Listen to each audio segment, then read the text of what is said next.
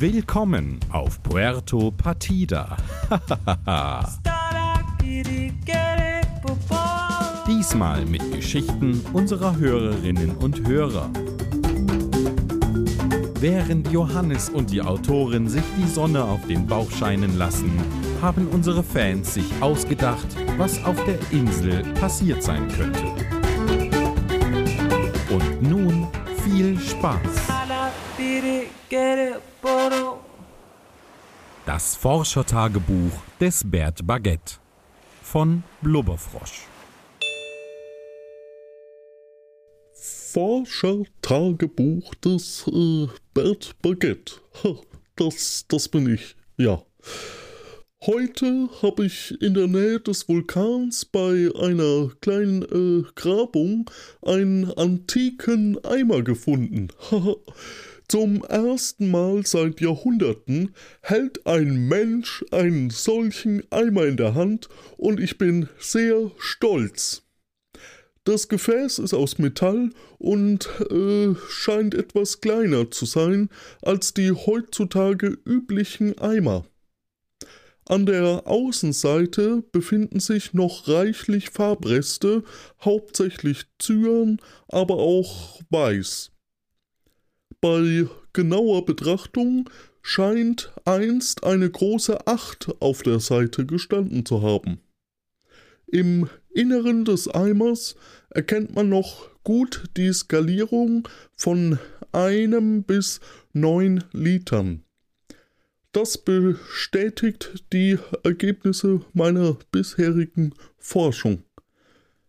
Wir wissen, dass sich im 17. Jahrhundert sich die Händler der Insel Puerto Partida nach langem Hin und Her darauf einigten, Flüssigkeiten zukünftig in Eimereinheiten a 9 Litern zu berechnen. Das wurde bereits 1602 schriftlich von mehreren Ziegenmilchhändlern niedergelegt. Man entschied sich für 9 Liter, weil das so ungefähr der Menge entsprach, die man in zwei Tagen aus einer Ziege herausmelken kann. So konnte man die Milch verkaufen, bevor sie schlecht wurde. Um Betrügereien vorzubeugen, wurden zyanfarbige Eimer hergestellt, die neun Markierungen auf der Innenseite aufwiesen. So konnte man auch mit 3 Neuntel Eimer oder 5 Neuntel Eimereinheiten rechnen. Nach und nach setzte sich dieses System für alle Flüssigkeiten auf der Insel durch. 1623 beschloss allerdings der damalige Präsident der Insel Sancho Mancho, dass es sinnvoller sei, in 8 Liter Einheiten zu arbeiten. Niemand kann bis heute nachvollziehen, wie es zu dieser Entscheidung kam. Aber dazu besteht ja keine Notwendigkeit. Sancho Manche verfügte, dass zukünftig nur noch mit 8 Liter markierte Eimer für den Handel zugelassen wären. Infolgedessen wurden alle vorhandenen Eimer mit einer 8 sowie einer 1 gekennzeichnet. Im täglichen Sprachgebrauch setzte sich nun der Achtereimer durch. Man kaufte eben drei Neuntel Achtereimer Milch oder Essig. Noch heute herrscht Uneinigkeit, ob ein antiker partidischer Eimer acht oder neun Liter fasst. Dank meines sensationellen Fundes und meiner langjährigen Forschung erlangen wir hier nun endlich Klarheit. Die Gestalt im schwarzen Umhang von Daniel Bialas. Zurzeit geschehen seltsame Dinge auf Puerto Partida. Nicht, dass es hier ansonsten langweilig wäre, aber momentan ist alles noch ein kleines bisschen seltsamer als sonst. Aber ich habe mich ja noch gar nicht vorgestellt. Ich bin der Daniel Schoforo und ich bin sowohl Taxifahrer als auch mobiler Universaldienstleister hier auf unserer wunderschönen Insel mitten im Bermuda-Dreieck. Einzelne Menschen werfen mir gelegentlich vor, zu hohe Preise für meine Dienste zu nehmen oder Menschen in Notlagen auszunutzen. Dazu kann ich nur sagen, dass all meine Geschäfte stets aufgrund von fairen Verhandlungen unter individueller Berücksichtigung von Angebot, Nachfrage und subjektiver Dringlichkeit des Anliegens zustande kommen. Und alle, die ich zu meinem Kundenkreis zählen darf, haben immer bekommen, was wir vereinbart und was ich versprochen habe. Ich bin ein absolut seriöser Geschäftsmann. Aber darum soll es hier jetzt ja gar nicht gehen, sondern um diese merkwürdigen Dinge, die ich erwähnt habe, die sich in letzter Zeit hier so abspielen. Das hat alles vor ein paar Wochen damit angefangen, dass man immer wieder Bürgerinnen und Bürger berichten hörte, nachts würden Schritte durch die Straßen hallen und um diese Uhrzeit seien die Straßen gewöhnlich menschenleer.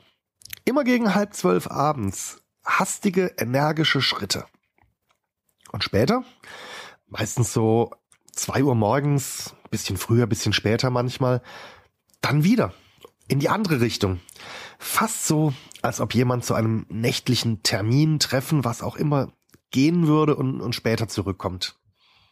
Da hat sich am Anfang natürlich niemand was dabei gedacht. Naja, außer Thorsten Comploteorio vielleicht. Äh, der ist ja da relativ schnell dabei. Es hätte ja einfach jemand sein können, dem es in einer unserer Kneipen länger gefallen hat als sonst. Aber als diese geheimnisvolle Person dann ihre nächtlichen Spaziergänge regelmäßig unternommen hat, und zwar immer dienstags, donnerstags und samstags zu denselben Uhrzeiten, da sind die Leute dann schon ein bisschen neugieriger geworden. Und so hat sich die äh, Rebecca Bariporari, die das Fundbüro mit so einer Art Pfandleihe betreibt, abends mal hinter der Wohnzimmergardine auf die Lauer gelegt. Jetzt kommt jemand. Sieht aus, als sei die Person in Eile. Aber ich kann überhaupt nicht erkennen, wer das ist. Von Kopf bis Fuß in einen schwarzen Umhang gehüllt? Nur zwei kleine Löcher für die Augen ausgeschnitten? Da will aber jemand ganz sicher nicht erkannt werden. Sie hat es natürlich sofort dem Ulf Inspektorum mitgeteilt, der bei uns für Recht und Ordnung sorgt. Aber der hat nichts unternehmen können. Es ist ja schließlich nicht verboten, nachts spazieren zu gehen und anziehen darf man hier auch so ziemlich, was man möchte, wenn man mal von roten und gelben Hüten absieht, für die es gesetzliche Regelungen gibt. Aber dann war kurze Zeit später Hieronymus Lano, das ist ein liebenswerter älterer Herr, der auf der Einkaufsstraße seit langer Zeit ein sehr renommiertes Fachgeschäft für Wolle führt, der Ansicht, jemand sei nächtens in sein Ladengeschäft eingestiegen und hätte ihn bestohlen. So ganz sicher war er sich seine Sache aber nicht. Ne? Er ist, sind wir ehrlich, nicht mehr der Jüngste. Und äh, wie er selber sagt, vergisst er schon mal abends die Ladentür zuzuschließen.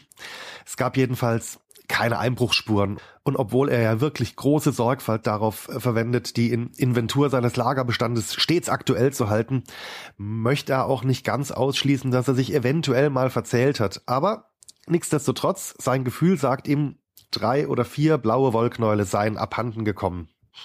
Das Problem ist halt, so viel hätte und könnte und vielleicht reicht halt auch nicht für polizeiliche Ermittlungen. Das Einzige, was der Herr Inspektoro tun konnte, war, dass er einen neuen Zettel ans schwarze Brett hängt, auf dem er die Bürgerinnen und Bürger zu erhöhter Wachsamkeit aufgefordert hat. Aber Neugier, wachsam sind wir ja sowieso. Alle. Und ein paar Tage später meint dann auch die Rebecca Bariporari, dass irgendeine Kleinigkeit aus ihrem Laden fehlt. Ich wollte ja eigentlich bei diesen ganzen Vermutungen und Spekulationen nicht mitmachen. Aber ich glaube auch, dass mir etwas aus dem Laden gestohlen wurde. Ich komme nur einfach nicht drauf, was es ist. Manchmal sind drei, vier Leute gleichzeitig im Geschäft und schauen sich alles an. Es kann eigentlich nur etwas Kleines, Unauffälliges sein. Ein Verdacht, wer sich da bedient hat, habe ich aber auch nicht. Also wie gesagt, ein Verdacht hat sie nicht, aber halt wie bei Herrn Lano auch, da ist bei ihr das Gefühl, dass irgendwas abhanden gekommen wäre. Und zwei Tage später ist dann die Station Operatori, der Inhaber der Tankstelle und der Autowerkstatt, bestohlen worden. Und der weiß es sicher, denn ihm wurde eine Petroleumlampe entwendet und ein Kanister mit Lampenöl. Die Lampe, die hat er an die Seitenwand von seiner Werkstatt geschraubt, genau da, wo er auf dem kleinen Rasenstück drunter seine beiden Gartenstühle und den Tisch aufgestellt hat, dass er da mal abends gemütlich sitzen kann. Und der Ölkanister, der stand gar nicht weit weg davon, direkt an der Rückwand der Werkstatt, so einmal ums Eck, damit er halt seine Lampe immer schnell nachfüllen kann, wenn sie leer ist. Und spätestens jetzt haben die Leute auf der Insel angefangen, groß über das Ganze zu reden. Ich meine, bei Hieronymus Lano, da haben sie vielleicht noch an seine Zerstreutheit geglaubt, obwohl natürlich auch schon da eifrig über die, die nächtlichen Schritte spekuliert worden ist. Die Rebecca Bariporari war sich ja auch selbst ein bisschen unsicher. Aber dass sich Operatoris Lampe von selbst von der Wand schraubt, wegläuft und der passende Ölkanister gleich hinterher rennt, ist dann halt doch ein bisschen arg unwahrscheinlich. Es war auf jeden Fall ganz interessant, die Vermutungen der Leute zu hören. Für Thorsten Comploteorio waren es natürlich wie so oft die nicht näher bestimmten die, die hinter all dem stecken, weil sie einen größeren Plan verfolgten, den man auch nicht so genau kennt. Der Ulf Inspektoro, der hat die Sorge gehabt, dass aus Wolle und Öl vielleicht ein Brandsatz gebaut werden sollte und hat seine Wachsamkeit erhöht. Die Alexa Faro Brigado, die Feuerwehrfrau, die glaubt es zwar nicht mit dem Brandsatz, hat sich aber auch in erhöhte Alarmbereitschaft versetzt. Die Calliopetra Journalista, die die Zeitung hier äh, führt, die hat einen konjunktiv triefenden Artikel nach dem anderen geschrieben und sich also tierisch geärgert, dass sie die ominöse Person nicht interviewen oder so vielleicht sogar fotografieren konnte. Der Sebo Bordego, der Stadttorwächter, der meint, vielleicht sei da vermutlich jemand zu Geschäften unterwegs, die nicht jeder mitbekommen sollte und ich kann mir nicht helfen. Wo er das gesagt hat, hat er dabei immer so auffällig, unauffällig in meine Richtung geschaut. Frechheit sowas. Rebecca Bariporari, die hielt es für möglich, dass es sich um eine geheime Zusammenkunft der puerto-partidischen Polunder-Enthusiasten e.V. handeln könnte. Denn äh, sie ist nach intensivem Grübeln zu dem Schluss gekommen, dass, wenn überhaupt was aus ihrem Laden fehlen würde, es eigentlich nur aus der Handarbeitsabteilung sein kann. Und, und es wird ja sehr gut zu Lanus Wolle passen, die verschwunden ist, vielleicht. Der Herr Lano, der hat sich allerdings überhaupt nicht an der Diskussion beteiligt, weil er immer noch mit der Berechnung des Diebstahlschadens beschäftigt war. Der arme Kerl ist aber auch immer wieder äh, aus dem Konzept gebracht worden, weil direkt angrenzend im Boblo laute Diskussionen geführt worden sind und das ist doch alles so eine hellhörige Bauweise. Im Boblo, da haben sich der Stefano Colportis, der Wirt, und seine Angestellte, die Natascha Kelnero, darüber gestritten, ob es denn notwendig ist, angesichts der aktuellen Ereignisse, die Putschvorräte besser gegen äh, Diebstahl zu sichern. Stefano, der hat äh, das also als absolut notwendig angesehen. Natascha eher nicht. Vor allen Dingen hätte sie es sein sollen, die dann künftig nachts im Bierlager der Kneipe schlafen sollte, statt zu Hause im Bett. Von behördlicher Seite, sprich von den Offizios, da hast du nichts mitbekommen. Keine Ansicht, keine Stellungnahme, keine Vermutung, aber wenigstens haben sie Sancho Pancho, den Präsidenten, über die Vorgänge und Mutmaßungen in der Bevölkerung informiert. Den Sancho Pancho hat es aber alles gar nicht gejuckt. Er hat gemeint, solange nichts Ernsteres passiert, interessiert ihn das nicht. Herr Gastiano, das ist der Wirt der Traditionsgaststätte La Grincha Porno, der meint nur, er hat den Unbekannten noch nicht gesehen sei sich aber sicher, dass er sehr, sehr gut aussehe. Jörn Scharko Chassisto, der Haijäger auf der Insel, der konnte lediglich beitragen, dass sich an der Haipopulation und dem Verhalten der Tiere rund um die Insel trotz des aktuellen Geschehens hier rein gar nichts verändert hat.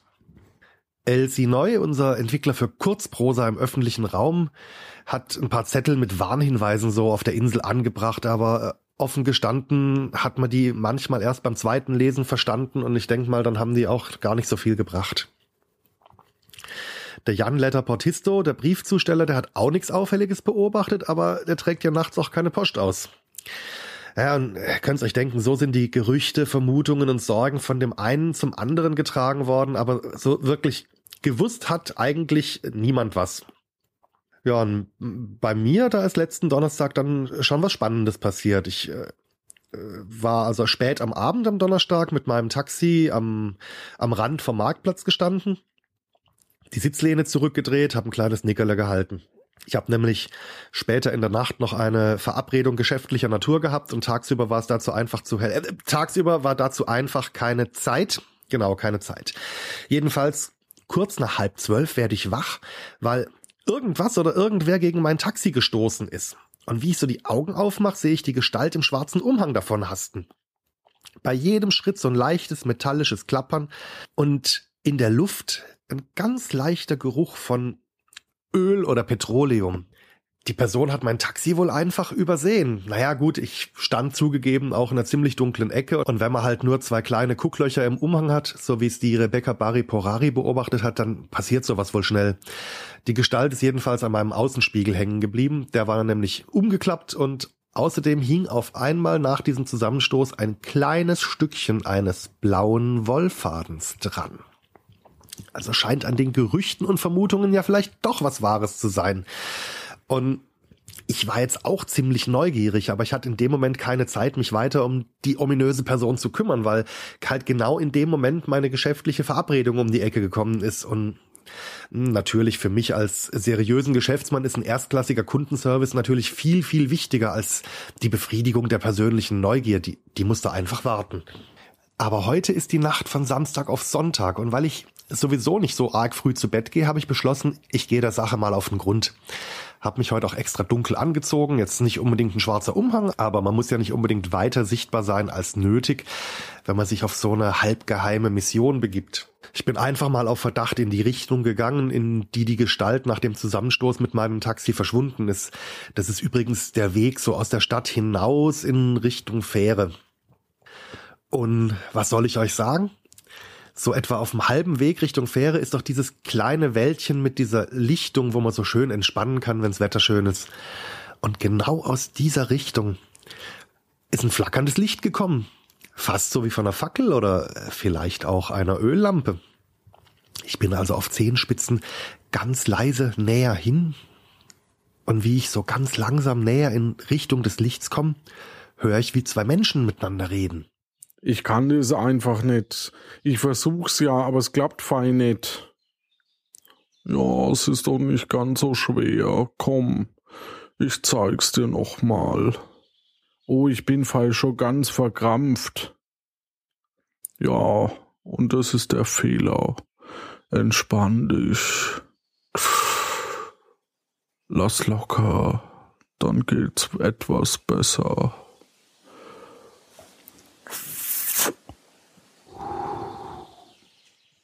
Willst du auch mal ziehen? Vielleicht geht's dann besser. Ja, also ich weiß ja auch nicht, du mit deinen Drogen. Aber, naja, wenn's keiner mitkriegt, ne, dann gebe mal her.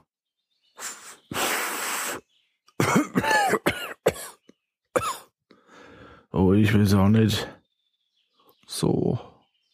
Und jetzt schau mir noch mal zu, wie ich das mache und mach's mir dann nach.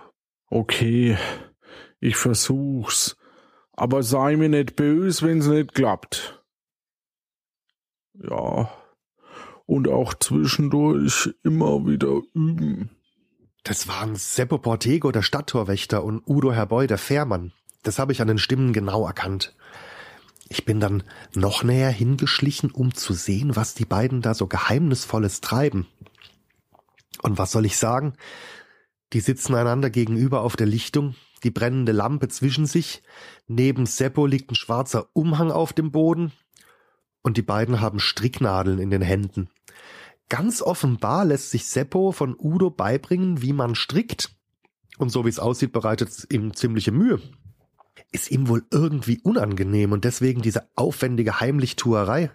Äh, ich meine, er versucht ja sonst eher so ein kleines bisschen das, das Image von so einem harten, rauen, äh, toughen Kerl zu pflegen und da passt Stricken vielleicht nicht ganz so hinein. Jetzt stellt sich aber die nächste Frage. Wieso lernt Seppo stricken? Ich meine, wenn es ihm bei der Arbeit einfach zu kalt wäre, könnte er ja auch jemand anderen bitten, ihm Schal und Mütze herzustellen oder er findet was bei der Frau Bari Porari im Laden oder bei Lano. Vielleicht ist er ja verliebt und möchte mit einem selbstgebastelten Geschenk ein Herz erobern. Äh, wobei, dann sollte er ehrlich gesagt noch ein bisschen länger üben, wenn das äh, Erfolg haben soll, will ich jetzt mal sagen. Oder er schuldet einem der Offiziers einen Polunder. Weiß man das schon? Vielleicht will einer ja mal blau tragen, statt gelb. Vielleicht hat er auch irgendeine Wette verloren. Also ich weiß, dass er manchmal beim Feierabendbier in der Kneipe gern um lustige Dinge wettet. Das könnte also auch sein, dass er da irgendwie, naja, was weiß ich schon. Er wird seine Gründe haben und eigentlich geht's mich auch nichts an. Und weitere Vermutungen, die er dann bitte bei Thorsten. Der kann das mit den Vermutungen wesentlich besser als ich. Auf jeden Fall. Äh, die Moral von der Geschichte ist, dass ihr mir jetzt endlich vielleicht glauben könntet, was ich euch schon von Anfang an immer gesagt habe. Auf der Insel leben eigentlich fast nur friedfertige und ehrliche Menschen. Zumindest, wenn man mal vom heimlichen Ausleihen des notwendigen Nachtstrickzubehörs mal absieht. Aber ich könnte mir auch vorstellen, dass der Seppo bei der Frau Barry Porari und bei dem Herrn Lano zum Ausgleich ein paar Camus im Laden liegen lässt oder das vielleicht sogar schon getan hat, weil ein Dieb ist er eigentlich nicht. Ich bin auch ziemlich sicher, dass er die Lampe wieder zurückbringt, wenn er sie nicht mehr braucht. Und ganz ehrlich, jetzt im Moment ist das Wetter eh noch nicht so zum draußen sitzen. Da äh, braucht sie der Station Operatori sowieso nicht dringend. Also das äh, wird schon alles gut gehen. Ich werde jetzt einfach mal auf jeden Fall die Augen offen halten, ob in der nächsten Zeit irgendwo neue blaue Strickwaren gesichtet werden. Vielleicht äh, erfährt man dann so ein bisschen mehr über Seppos Beweggründe, weil so ein kleines bisschen neugierig bin ich ja schon, das muss ich zugeben. So, und jetzt entschuldigt mich bitte. Ich habe noch einen dringenden Geschäftstermin, der ganz spontan reingekommen ist. Denn äh, schließlich könnte es dem Seppo ja was wert sein, dass sich sein kleines Geheimnis nicht unkontrolliert auf der Insel herumspricht. Tschüss. Kiffin von Kati Frenzel und Rebecca Görmann.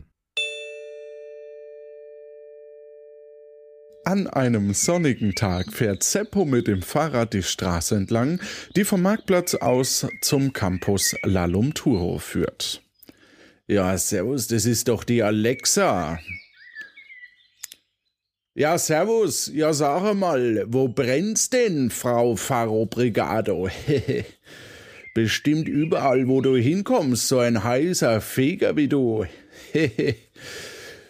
Was denn? Was habe ich denn jetzt gesagt? Das ist doch kein Grund, die Augen zu verdrehen und einfach wegzugehen. Ah, ich verstehe das einfach nicht. Da macht man eine Frau ein Kompliment und dann zeigt sie einem die kalte Schulter. Dabei war ich doch nur fröhlich und freundlich. Irgendwas ist mit diesen Frauen hier auf der Insel. Egal was ich sage, da sind die immer gleich eingeschnappt. Das liegt bestimmt am Kaffee den der Gastiano ausschenkt, der ist immer so bitter. Davon werden die sicherlich alle so gnatschig. Ich würde ja den Jacques Cousteau gerne mal fragen, wie der seine Kirstin Florista rumgekriegt hat. Aber bestimmt liegt es nur an seinem komischen französischen Akzent. Da stehen ja die Frauen so drauf. Und ich, armer Sebo, gehe leer aus. Dabei versuche ich immer ein Gentleman zu sein, ein Kavalier, zuvorkommend. Und dann reagieren die immer so schnippig. Nanu, was ist denn das? Was ist denn das jetzt? Was, was liegt denn hier so ein Papier rum? Hat der Letterbordisto da etwa wieder so einen Brief verloren? Das ist ja auch so ein komischer Vogel. So, was steht denn da? Volksschulkurs am Campus Lalumturo. Kurs im feministischen Flirten. Einzelunterricht auf Nachfrage. Der ist bestimmt vom Aushangbrett vom neuen Seelachshaus da drüben abgefallen. Naja, den bringe ich mal besser an. Oh, hallo. Das ist doch die Frau Bari Porari. Wie geht's denn so? Ich habe hier den Zettel auf dem Weg gefunden, ist der vielleicht von dir? Was ist denn mit diesem feministisch gemeint? Lernt man da, wie, wie, wie man eine Frau kennenlernt, wie man das so macht, dass die sich in ein am Ende verlieben? Seppona Mensch, so ein Zufall. Wir haben uns ja ewig nicht gesehen. Komm doch auf einen Kaffee rein. Ja. Da können wir das gerne genauer besprechen. Also ich weiß nicht. Seppo betritt fröhlich das Volkshochschulgebäude. Drin sitzen Kati Libroventisto, auf ihrer Schulter ein Cefurbo-Fink, zu ihren Füßen eine Katze, die mit Papierkugeln spielt. In der Hand hält sie eine Fernbedienung. Seppo lässt sich auf einen Stuhl fallen, den Kati ihm zurechtrückt. Dass das jetzt aber Fall keine dabei ist, mit der du die Pemela wieder auf uns loslassen willst, ja? Die zickige Alte hat uns lang genug geärgert mit ihrem Erdbeben. Kathi verdreht die Augen und sagt: Typisch. Weil Pimela für dich weiblich ist, ist sie also ein zickiger Dings. Computer? Wenn du wüsstest, wie Pimela uns in den letzten Tagen geholfen hat. Aber, also, aber wobei hat sie denn euch geholfen? Fragt doch mich, wenn ihr was braucht. Wenn ihr lieb fragt, dann helfe ich euch gern, so als alter Gentleman. Also eigentlich wollen wir heute dir helfen, Seppo. Weißt du, wir sind ein bisschen genervt von deinen ständigen Sprüchen und deinen, na, sagen wir mal, übergriffigen Flirtversuchen. Übergriffig, also und sowas. Wir sind nicht die einzigen Bürgerinnen hier auf der Insel, die sich dabei unwohl fühlen. Deshalb haben wir gedacht, wir entwickeln den Kurs im feministischen Flirten, Einzelunterricht auf Nachfrage. Kurz Kiffen. Denn meine Güte, also die Nachfrage nach Einzelunterricht für dich, die war riesig. Oh Gott, aber ja, schickt Seppo dahin, haben sie alle gesagt. Ja, sag mal, bei euch piept's wohl. Ach so, nee, das war nur der Vogel. Hab nur ein Späßchen gemacht. Ich verstehe zwar immer noch nicht so ganz, warum hier alle Frauen so hysterisch sind, aber wenn ihr mir vor echt helfen wollt, dass die Frauen sich mehr für mich interessieren, dann bin ich natürlich gern dabei. Also, was muss ich machen, meine Damen? Bleib einfach sitzen. Aber mach es dir nicht zu Dings, ähm, zu gemütlich. Wir haben hier einen kleinen Film für dich vorbereitet. Ich weiß nicht, ob du es wusstest, aber Pemela hat ihre Dings, ähm, ihre Kameras schon lange überall auf der Insel. Und netterweise hat sie uns ganz viel Material zur Verfügung gestellt. Lass es mal ganz in Ruhe auf dich wirken. Und denk dran, wir machen das für dich. Du bist ja eigentlich ein feiner Dings, ähm, Kerl.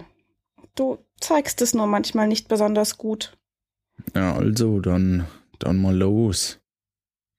Kathi drückt den cyanfarbenen Knopf auf ihrer Fernbedienung. Das Licht geht aus und ein Film beginnt. Seppo lehnt sich selbstsicher in seinen Stuhl zurück.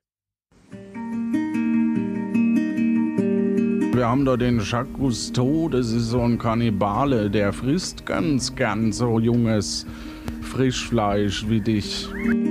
Ja, also wenn du ganz lieb fragst, gebe ich dir den.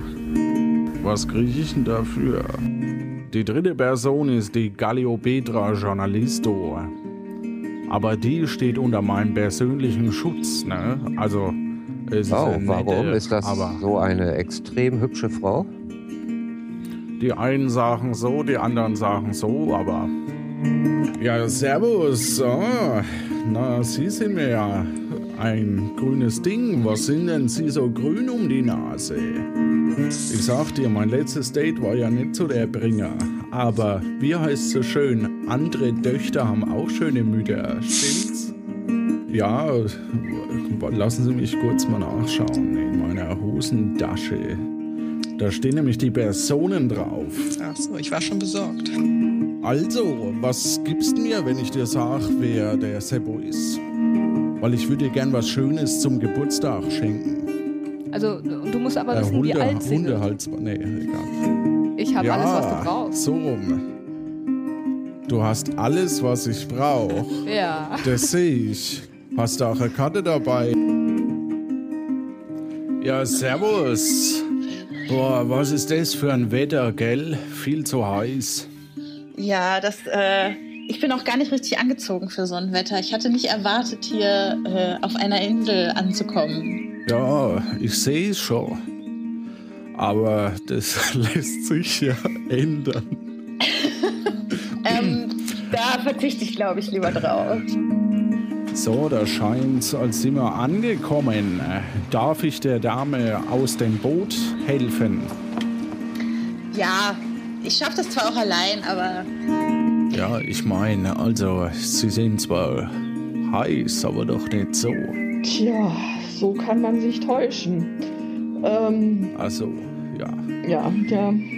Wobei ich, wenn wir schon mal hier in meiner Wortwitz-Schublade wühlen, hätte ich trotzdem nichts dagegen, mit Ihnen durchzubrennen. Verstehen Sie, das war. Ah, ich sehe, ein großer ja. Wortakrobat. Vielen Dank. Seppo ist währenddessen immer tiefer in seinen Stuhl gerutscht. Jetzt wirkt er ein bisschen verunsichert und kleinlaut. Er drückt die Katze, die sich mittlerweile auf seinem Schoß zusammengerollt hat, an sich. Als das Licht wieder angeht, will er etwas sagen, aber Rebecca kommt ihm zuvor. Also. Na, merkst du was? Du siehst irgendwie so aus, als wäre dir was aufgefallen. Aber wir machen das nochmal der Reihe nach. Ja, also. Genau. Stell dir vor, das alles hätte jemand zu dir gesagt. Ganz egal, was seine oder ihre Absichten sind. Würdest du dich nicht auch Dings, ähm, na, unwohl und unsicher fühlen? Ja, also ich, Guck wenn ich mal, mal. Das hier sind alles Sachen, die ich anders machen würde, wenn ich Menschen das erste Mal treffe und ich mich denen auf die ein oder andere Art hingezogen fühle. Ich treffe bei mir in der Pfandleihe ja viele Menschen. Das Letzte, was diese Personen von mir denken sollen, ist, dass ich ihre Grenzen nicht beachte. Daher versuche ich, ein paar Dinge einzuhalten, um das zu vermeiden. Und, das und gelingt. ich mache das auch, damit das ja. Gegenüber sich wohlfühlt und nicht bedrängt oder so. Zum Beispiel finde ich ganz wichtig, es gibt kein, was Frauen wollen oder was Männer wollen. Ich meine, guck dir nur mal Dings und ähm, Dings, na, ähm, Gastiano und Stefano Colportes an. Die haben den gleichen Beruf, gut, aber ansonsten kriegst du den nicht an einen Tisch. Und genauso brauchst du auch nicht zu glauben, dass du allen Frauen gefallen könntest. Das schafft niemand. Ja. Genau. Versuch lieber dieser einen Frau, die dir gegenübersteht, zu gefallen. In genau dem Moment. Die hat ihre eigenen Vorlieben und eigenen Prioritäten, mit denen du zusammenpassen kannst oder eben auch nicht. Egal wie, nennen wir es, charmant du zu sein versuchst, du bist möglicherweise einfach nicht ihr Typ. Vielleicht nie, vielleicht aber auch nur jetzt gerade nicht. Vielleicht gefällst du ihr aber auch jetzt und dann nächste Woche nicht mehr. So ist das Leben nun mal. Ja, aber ich weiß ja genau. auch nicht, aber. Und dann solltest du akzeptieren, dass nicht du bestimmst, wie Dings, wie wohl sich andere Menschen bei dir fühlen. Es kann sein, dass du dein Bestes gibst, um so interessant und, und lustig wie möglich zu sein. Und trotzdem will sie absolut nichts von dir und fühlt sich unwohl. Ja, ich weiß, das ist bestimmt echt doof für dich, aber weißt du was? Für sie ist es noch viel doofer. Also Moment mal, ich und bin wenn ja du versuchst darüber Gentleman. zu diskutieren, dass das Problem doch nicht bei dir liegt, dann macht es das echt nicht besser. Versuch mal, die Perspektive der Frau gegenüber einzunehmen. Und akzeptier, dass andere Menschen Dinge nicht für dich tun, um dir zu gefallen oder dich zu Dings zu, zu, zu beeindrucken. Wenn ich zum Beispiel mein Muschelbikini hier trage, ja, also dann, dann mache ich das, weil es mir selbst gefällt. Nicht für dich. Und wenn du jetzt aber so tust, als wäre es doch so, dann steigt die Wahrscheinlichkeit, dass du Dings wirkst, ähm, belästigend. Und zwar exponentiell. Der Marinho Statistico, der kann dir das sicher auch mit Zahlen untermauern. Aber. Aber neben Zahlen haben wir natürlich auch noch ein paar ganz praktische Tipps für dich, Seppo. Also erstens, die amüsante sexuelle Anspielung. Ja. Absolut nicht amüsant. Ach so. Ja, Mit Männern kannst du dich doch auch ohne Toten und sexuelle Themen unterhalten. Genau. Oder willst du etwa, dass deine Eigenheit dauernd eine sexuelle Anspielung zu bringen, blinkende, magentafarbene Ausrufezeichen über dir erscheinen lässt, die signalisieren, dass du wohl eine eher, naja, anstrengende Person bist? Das erschwert auch echt jedes weitere Gespräch mit dieser Frau. Und das spricht sich rum. Frauen reden einfach gerne ohne Dings, ähm, Anspielungen über Themen, die sie interessieren, sei es Gärtnern oder Triple Pornio oder Bücher oder Putsch oder naja, du verstehst schon. Und wenn du nun einer Person doch mal ein Kompliment für was machen willst, dann kann ich dir wirklich nur empfehlen, mach ihr eins dafür, dass sie etwas besonders gut macht oder besonders gut kann oder besonders toll mit einer Situation umgeht. Und Nutz nicht irgendwelche abgenutzten Phrasen über ihr Aussehen und fass sie dabei bitte auch nicht an, ja? Und erwarte auch nichts dafür im Gegenzug. Ein Date ist keine Belohnung für vermeintlich nettes Verhalten. Also als Dings, als Beispiel. Ich würde Rebecca sagen, dass ich es toll finde, wie sie immer genau spürt, was ihre Kundinnen und Kunden gerade brauchen. Oh, danke. Und ich würde Kati sagen, dass ich mag, wie gut sie sich immer um meine Katze kümmert, wenn ich mal wieder zu viel Kundschaft im Laden habe. Ach, das mache ich doch Dings gerne. Und noch was anderes. Und das ist jetzt ganz, ganz wichtig, Seppo. Wenn jemand gehen möchte, wenn sich Personen aus einer Unterhaltung mit dir verabschieden. Zum Beispiel die Calliopetra. Zum Beispiel die Calliopetra. Dann sag Tschüss und lass sie gehen. Und stell dich nicht zufällig irgendwo hin, wo sie vielleicht vorbeikommen könnte. Und versuch auch nicht, dich an Dings, ähm, an, an Gruppen ranzuhängen, nur um in der Nähe der Person zu sein. Das ist einfach nicht, naja, nicht cool. Hey Seppo, komm, guck nicht so bedröppelt. Ja. Aber Dass wir dir das gerade alles erklären, machen wir ja nicht, um dich zu ärgern oder weil du grundsätzlich nicht cool bist, sondern weil wir dich eigentlich mögen und dir helfen wollen. Weil wir uns wünschen, dass du nicht so selbstgerecht mit deinem Fahrrad durch Tifurbo fährst und jeder Frau hinterherpfeift, die nicht bei drei auf dem Baum ist, sondern dass du die richtige findest und sie von dir überzeugen kannst. Sonst wird es echt nichts mit der Liebe, glaub uns. Hm. Oh Gott, meine Güte, die, die Dings rennt, die Zeit. Ich muss doch noch die neue Lieferung auspacken. Ah, heute kommen noch die neuen Exemplare von die neuen Einbürgerungsgesetze auf Puerto Partida. Endlich Schluss mit Rätselraten an. Mensch, Kati, überhaupt gut, dass du auf die Uhr guckst. Wenn ich nicht in der Pfandleihe bin bei den vielen in Zahlung gegebenen Armbanduhren, da verliere ich immer total das Zeitgefühl. Tobi hat doch hier auch gleich ähm, den Raum für den nächsten Debattierkurs reserviert, oder? Mhm. Mhm. Äh, wir machen einfach bald weiter mit der nächsten Unterrichtsstunde im Kiffen Seppo, ja? Gut, dann bis später. Tschüss, eine gute Zeit dir. Äh. Tschüss. Nachdem Rebecca Bari Porari und Kati Liprovendisto hastig ihre Tiere und ihre Sachen gepackt und den Raum verlassen haben, steht auch Seppo auf. Noch etwas verwirrt darüber, was da eigentlich gerade passiert ist, verlässt er den Campus und schiebt sein Fahrrad wieder Richtung Innenstadt. Ah, puh, das war ja fei was. Mir, mir schwirrt ja richtig der Kopf. Die Damen Libro Vendisto und Bari Porari haben ja gar nicht mehr richtig aufgehört zu reden.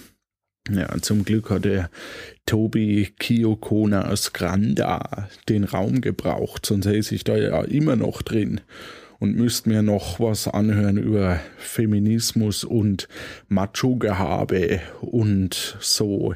Ich und Macho. Sag mal, bloß schnell weg hier. Oh, ich glaube, ich brauche jetzt erst einmal einen Kaffee.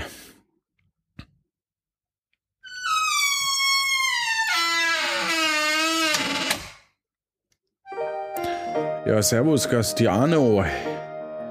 Wärst du vielleicht so nett und machst mir einen richtig starken Erdnusskaffee? Ich bin übrigens immer wieder beeindruckt, wie gut du den zubereiten kannst. Da hast du richtig was drauf. Meine Güte, jetzt rede ich ja tatsächlich schon so, wie es die zwei mir im Kurs beibringen wollten. Aber sehr gerne doch, Sebo. Übrigens, du siehst heute sehr, sehr gut aus. Na nu, das wird ja immer besser, das scheint ja sogar zu funktionieren. So was Nettes hat der Gastiano ja noch nie zu mir gesagt. Vielleicht ist ja doch was dran an diesem Feminismus.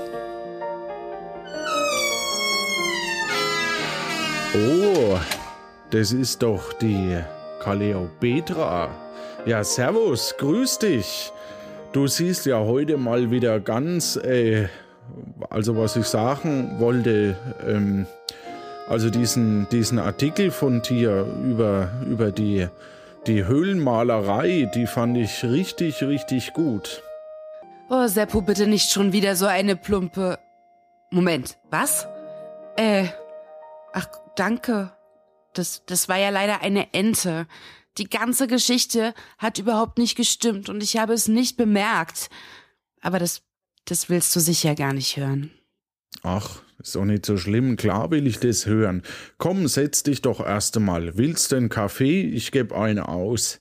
So eine rasende Reporterin braucht doch auch mal eine Stärkung.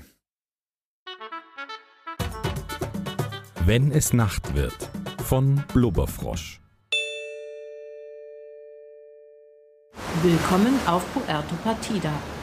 Du stehst an einem feinen Sandstrand, die Wellen plätschern leise und ein fantastischer Sonnenuntergang. Oh Mann, du weißt, dass du zu viel Puerto Partida hörst, wenn deine Umwelt von Johannes Wolf kommentiert wird. Moment. Was? Etwas entfernt steht ein Wegweiser. Und du solltest dich beeilen, denn es wird sehr schnell dunkel. Der Sprecher hat recht. Rasch durchstöbere ich meine Taschen und finde eine seltsam aussehende Münze mit einem Zahn darauf und eine Taschenlampe. Ein Glück. Rasch gehe ich zum Wegweiser. Links geht es in den Dschungel, rechts zum Marktplatz. Na, denke ich, das ist aber nicht kanonisch. Und dann schlage ich den Weg zum Marktplatz ein. Nach ein paar hundert Metern gelange ich an ein Tor. Ich leuchte mit der Taschenlampe herum und sehe, dass ein Fahrrad dagegen lehnt. Weit und breit ist kein Mensch zu sehen. Hinter dem Tor höre ich lautes Schnarchen. Dort liegt ein feister Mann, der stark nach Alkohol riecht. Als ich mich wieder davonschleichen will, packt er mich am Arm. Ja, Dach, ich bin Seppo und Mädchen sind gern genommen. Und Haarbirnenschnaps auch. Und er schläft wieder ein. Na toll. Du hörst hinter dir ein Geräusch. Die Stimme aus dem Off. Ich drehe mich um und sehe hinter mir eine Horde Affen. In einer langen Reihe tanzen sie über den Weg und verschwinden im Dschungel. Ich wundere mich nur kurz und gehe dann weiter zum Marktplatz. In der Mitte des Marktplatzes steht eine gefährlich aussehende Guillotine, deren Messer im Halbdunkeln schimmert. Auf der rechten Seite scheint in einem Lokal eine Party stattzufinden. Während ich noch überlege, ob es von Nutzen wäre, in das Lokal hineinzugehen, wankt ein großer Mann mit Kochmütze mir entgegen, stolpert, nuschelt, oh mon Dieu, die Abirnenschnaps, und schubst mich gegen eine hölzerne Tür, die aufschwingt und zum Gotterbarmen quietscht. Ich rappel mich auf und sehe mich um. Der Mann, der mich umgeworfen hat, liegt auf der Türschwelle und schnarcht. Im Raum stehen ein paar Tische mit Pfeffer- und Salzstreuern, allesamt angekettet. Ein etwas korpulenter Mann lehnt am Tresen und guckt mich überrascht an. Sie sehen aber heute sehr gut aus. Ah, hallo? Ja, endlich mal eine Frau, was? Hier wird dringend Nachwuchs gebraucht. Lassen Sie sich mal flott einbürgern, was? Ein weiterer Mann sitzt an einem Tisch und trägt einen geschmacklosen Polunder. Und dabei sieht sie sehr gut aus. Alle irre, denke ich. Erinnere mich an den Standardablauf, steige über den fest schlafenden Mann und suche auf dem Marktplatz nach dem Witzautomaten. Ich stelle den Hebel auf Ticket für das Magma Spimo Abenteuerland und drücke den Knopf. Ein Stück Papier fällt mir entgegen. Ich fange es auf und stecke es in die Tasche. Natürlich kann ich nicht widerstehen, werfe die seltsame Münze in den Schlitz und stelle auf Witz. Witz. Sitzt eine Giraffe auf dem Fernsehturm und strickt ein Fahrrad. Ha, ha, ha, ha. An der Guillotine entdecke ich ein Schild, das ich mir anschaue. Der Marktplatz von Chifurbu. Da sich auf der Insel niemand fand, der willens war, regelmäßig einen Markt auszurichten, beschloss man auf dem Platz eine Guillotine aufzustellen. Diese besondere Form der pathitischen Folklore soll Touristen vorgaukeln, dass es sich bei der Insel um ein sehr gefährliches Eiland handelt. Tatsächlich wird die Guillotine lediglich nachts von umhertanzenden Affen ausgelöst. Hinter mir höre ich ein Geräusch. Als ich mich umdrehe, sehe ich, wie die Affen wiederkommen, diesmal eine Polonaise tanzend und in einer langen Reihe hinter der Guillotine verschwinden. Mit einem satten Swuschfump fällt das Beil der Guillotine nach unten. Passend dazu dröhnt es aus dem Lokal gegenüber. Ich ziehe das Ticket für das Magma Spimo Abenteuerland aus der Tasche und leuchte mit der Lampe darauf. Kommen Sie, staunen Sie, heute stempelfreier Eintritt. Gut, jetzt muss ich zum Vulkan, erinnere ich mich. Am Ende der Straße erspähe ich einen weiteren Wegweiser und folge diesem in Richtung Vulkan. In diesem Augenblick hält mit quietschenden Reifen ein Auto neben mir. He, Sie, wissen Sie nicht, dass es gefährlich ist, hier mitten in der Nacht herumzulaufen? Affen, Luftschlangen, Kannibalen. Steigen Sie schnell ein. Ich nehme Sie ein Stück mit. Ich steige in das Auto und der Mann spricht weiter. Sie wollen zum Vulkan, oder? Für 700 Camus fahre ich Sie hin. Ich könnte Ihnen auch einen Ausweis drucken. Der kostet 500 Camus. Äh, ich hab gar keine Camus. Ich bin ja quasi nur aus Versehen hier gelandet. Dann machen Sie mal schnell, dass Sie aus meinem Auto kommen, Sie freches Gör. Ich hab meine Zeit auch nicht geborgt. Etwas verunsichert steige ich wieder aus. Der Kannibale? Aber der pfeift doch ganz anders. Egal. Ich gebe Fersengeld und renne blindlings den Weg entlang. Stopp! Eine Frau kommt fuchtelnd auf mich zugerannt. Sind Sie noch zu retten? Die schönen Rosii nocturni, die wachsen hier nur auf den Laufwegen und sie blühen ausschließlich in der Nacht. Gehen Sie gefälligst darum herum. Beschwichtigend wedel ich mit der Hand. Um etwas zu sagen, fehlt mir die Puste. Gleichzeitig trete ich mit dem rechten Fuß gegen einen Eimer, der im Weg liegt und aus dem mit lautem Fauchen eine Katze flüchtet. Äh, jetzt ist das Experiment hinüber. Jetzt ist die Katze weg. Verstehen Sie? Ich betrachte den Eimer. Cyanfarbig würde ich wetten. Aber im Dunkeln kann ich das nicht genau erkennen. Auf einer Seite steht eine große Acht. Acht? Ernsthaft? Ich schaue in den Eimer hinein und erkenne neun säuberliche Litermarkierungen. Verstehe. Schaut Sie mal hier, haha, ein antiker patidischer Eimer Verstehen Sie? Ähm, ja. Tja, aber nun ist die Katze ja weg. Verstehen Sie? Als du dich umdrehst, siehst du ein Schild direkt vor dir. Na, das passt ja, denke ich und schaue auf das Schild. Das Magma Spimo Abenteuerland. Hahaha. Verwirrt schüttle ich den Kopf und schaue noch einmal. Das Magma Spimo Abenteuerland. Hahaha. Tja dann, ich greife nach dem Türknauf, als ich hinter mir ein seltsames Geräusch höre. Ich drehe mich um und sehe die Affen, die sich an den Pfoten gefasst haben und in einer langen Kette über den Weg tanzen. Der letzte ist besonders groß. Als er mich sieht, lässt die Kette los und kommt auf mich zugerannt. Gratis Umarmung! Er drückt mich so heftig, dass ich meine Rippen knacken höre. Schnell öffne ich die Tür und schlüpfe hindurch. Im Raum hinter der Tür steht ein älterer Mann.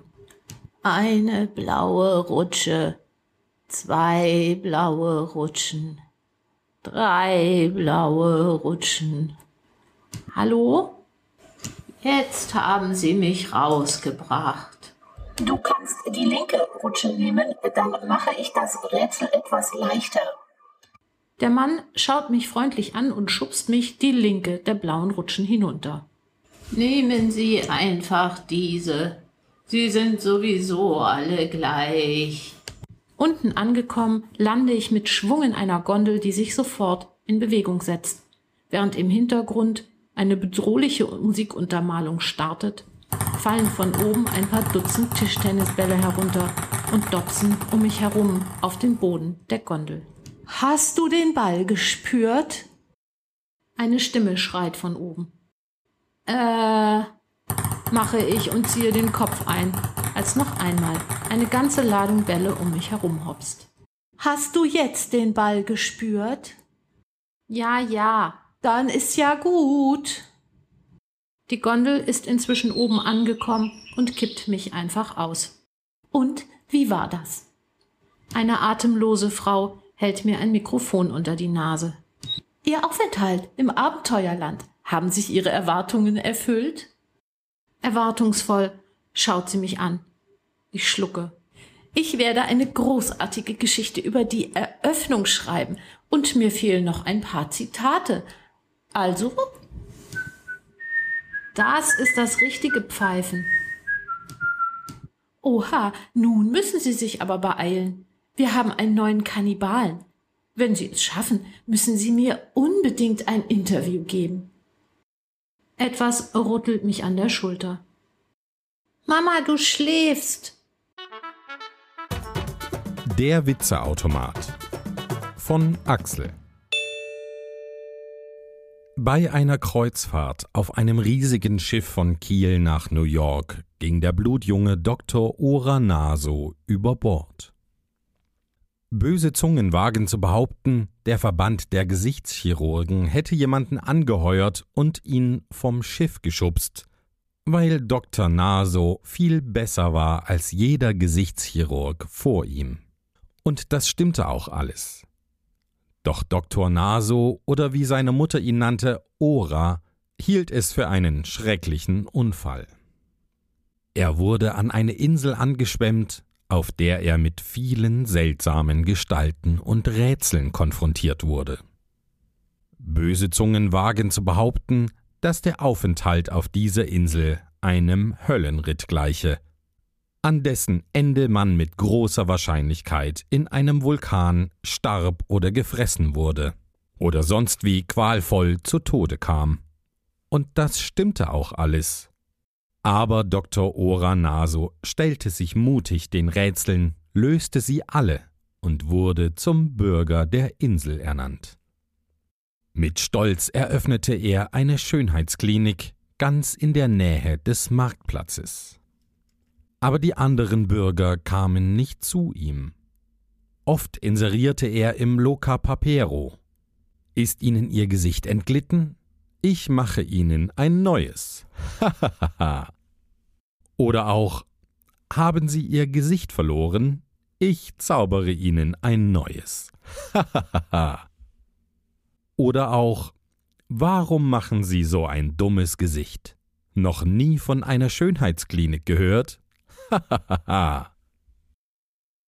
Leider hatten die Werbeanzeigen nicht den gewünschten Effekt. Die Patienten blieben aus. Es begann eine sehr langweilige Zeit für Dr. Ora Naso. Böse Zungen wagen zu behaupten, dass er in dieser Zeit durch seine Einsamkeit verrückt wurde. Und das stimmte auch alles. Er wurde immer einsamer, sprach kaum mit jemandem. Jeden Tag aß er in der Kneipe La Grinja Pordo. Doch er redete dort nur das Nötigste. Selbst mit den Papageien redete er nicht. Aber eines Tages, da klingelte es plötzlich in seiner Praxis. Zunächst wusste er gar nicht, was geschah, hatte er doch die Klingel noch nie gehört. Doch dann stand tatsächlich jemand vor der Tür ein Mann mit dunklen Haaren und weicher Stimme. Seien Sie gegrüßt, Dr. Naso, rief der Mann. Ich bin Spielleiter Johannes. Dr. Ora Naso staunte nicht schlecht. Er hatte von diesem sagenumwobenen Johannes bereits gehört. Böse Zungen wagen zu behaupten, dass Johannes ein dicker, sarkastischer Mistsack mit wenigen Haaren sei. Davon stimmte nichts. Er war ein großer, wunderschöner Mann, kantig und voll ausdefinierter Muskeln. Was wollte so eine Schönheit in seiner Schönheitsklinik? Spielleiter Johannes erklärte es ihm. Ich habe gemerkt, dass du sehr wenig zu tun hast, sehr einsam bist und eigentlich gar nichts machst. Du leistest leider keinen Beitrag. Solche Leute schreibt man raus, wie wir Autoren sagen. ich habe nur leider noch keine Ahnung, wie wir dich rausschreiben. Da habe ich gedacht, fragst du mal den Naso selbst. das machte Dr. Naso schwer zu schaffen. Und obwohl er in letzter Zeit nichts mehr gesagt hatte, fand er doch eine laute, feste Stimme, die den Spielleiter anschrie. Was denkt ihr eigentlich, wer ihr seid? Gott? Ihr Autoren glaubt wohl, ihr seid allmächtig. Stimmt, sagte Johannes und schaute aus dem Fenster. Dort unten lief gerade Bert Baguette seines Weges. Johannes öffnete das Fenster und sagte augenzwinkernd zu Dr. Naso. Wetten, dass er gleich Verstehen Sie sagt? Er rief von oben Hey Bert, was gibt's Neues? Der zerstreute Bert schaute umher. Er sah nicht, dass die Stimme, die ihn ansprach, von oben gekommen war. Doch als er nach oben schaute, war Johannes wieder vom Fenster verschwunden. Denn Dr. Naso hatte ihm eine Spritze in den Rücken gerammt, die ihn sofort zu Boden sacken ließ. Dr. Naso begann, Johannes das Gehirn zu entnehmen. Ja, er fühlte sich wie Dr. Frankenstein, aber hatte er eine Wahl? Rausschreiben, das könnte seinen Tod bedeuten. Er musste handeln. Schnell packte er Johannes Gehirn in das Gehäuse eines alten Kaugummiautomaten, den er auf dem Speicher gefunden hatte. Johannes Körper brachte er nachts zum Strand, wo ihn ein Kannibale am nächsten Tag fand und verspeiste. Als Johannes Gehirn an den alten Automaten angeschlossen wurde, geschah Seltsames. Denn die elektrisch leitfähigen Drähte im Automaten drangen in Johannes Gehirn ein und aktivierten sein Humorzentrum. Als Dr. Naso das sah, baute er aus Neugier einen Lautsprecher ein und drückte dann einfach auf einen Knopf. Und schon sprach der Automat. Oma geht mit Robin spazieren. Da sieht Robin 10 Euro auf dem Boden und fragt die Oma, Oma, darf ich die 10 Euro aufheben? Diese sagt, nein, was auf dem Boden liegt, hebt man nicht auf. Auf einmal fliegt die Oma hin und bettelt Robin an, heb mich auf. Er zieht sie hoch und sie gehen nach Hause. Ha, ha, ha, ha. Von draußen hatte zufällig Bert Baguette mitgehört und musste so sehr lachen. Stundenlang musste er lachen.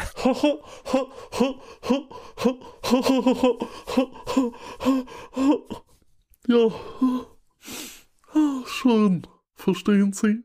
So sehr, dass sein Gesicht für immer verzerrt gewesen wäre. Wäre da nicht die Praxis von Dr. Naso gewesen? Bert ging dorthin und bekam ein neues, geglättetes, ihm entsprechend schönes Gesicht. Er war Dr. Nasos erster Patient. Und viele weitere sollten folgen.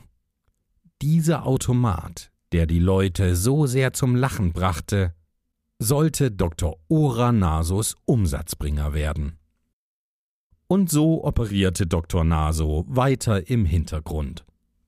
Nie wieder kam ein Autor auf die Idee, ihn von Puerto Partida wegzuschreiben. Sie hatten alle viel zu viel Angst davor und vor dem unheimlichen Blitzen in seinen Augen. Böse Zungen behaupten, dass Dr. Naso seitdem noch mehr Inselbewohner nicht nur am Gesicht, sondern auch am Gehirn operiert hat. Und das stimmte auch alles. Das war's wieder von Puerto Partida. get it, get it, hold on.